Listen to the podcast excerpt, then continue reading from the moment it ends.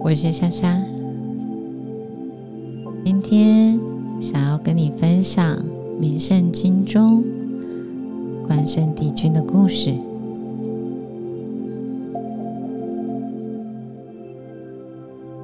这一段经文是说：“建筑张辽谋破壁圣帝义。”这一段是在讲某一个故事。这个故事说的是曹操的部队部将张辽、徐笃计谋在夜晚减少蜡烛的数量，想要利用烛灭昏暗时照耀声势。关圣帝君识破了阴谋，提起青龙偃月刀劈破墙壁，以表明结义。刘备在镇守徐州的时候。曹操率兵来袭，刘先生与张桓侯前去应战，关圣帝君则独留在徐州城中坐镇指挥。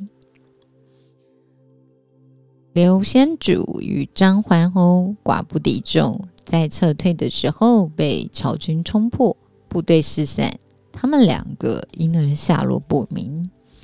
曹操凭借着优势的兵力攻下徐州城。但为了表示对关圣帝君的尊重，勒令官兵不准侵害百姓，同时也派张辽前去游说关圣帝君归降。在大军压境的情势下，为了保全刘先主夫人与徐州百姓，关圣帝君不得已只能暂时居于朝营，但也声明在先。日后若得知刘先主的下落，会立刻离去与他会合。曹操心里虽然叹服关圣帝君的忠义之心，但仍然想拉拢他归顺曹营，于是计划破坏他的名节，让他无脸再见他的义兄。在曹操班师回朝的路上。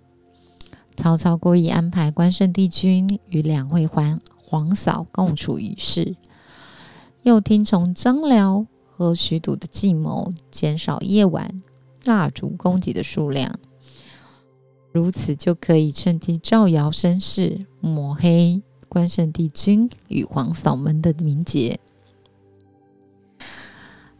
那一夜，张辽摸黑到了房外。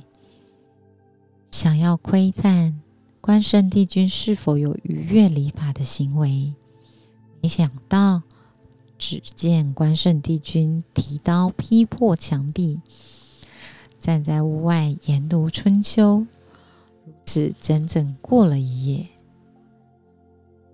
隔日，关圣帝君依然正气凛然，毫无倦色，曹操因此甘拜下风。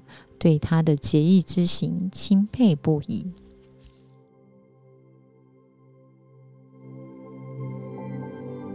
当关圣帝君被迫与皇嫂共处一室时，依然能处变不惊、临危不乱，运用智慧来面对不利的情势，不仅表明了个人的志节，更保护了皇嫂的名声。让有心造谣的人无法趁机生事，也避免了自己被误会的可能。可见，只要意志坚定、心胸坦荡，以天理良心作为行事准则，便能突破困境，化险为夷。《民圣经》里面有一段话说。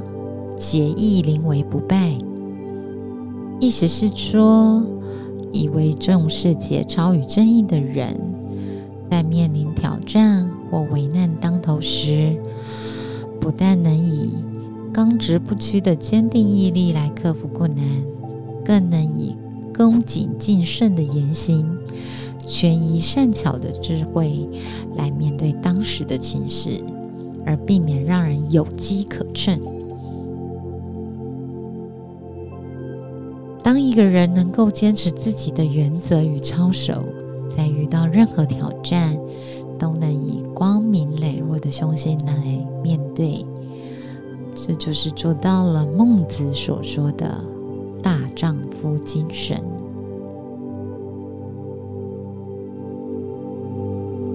希望今天明圣经的故事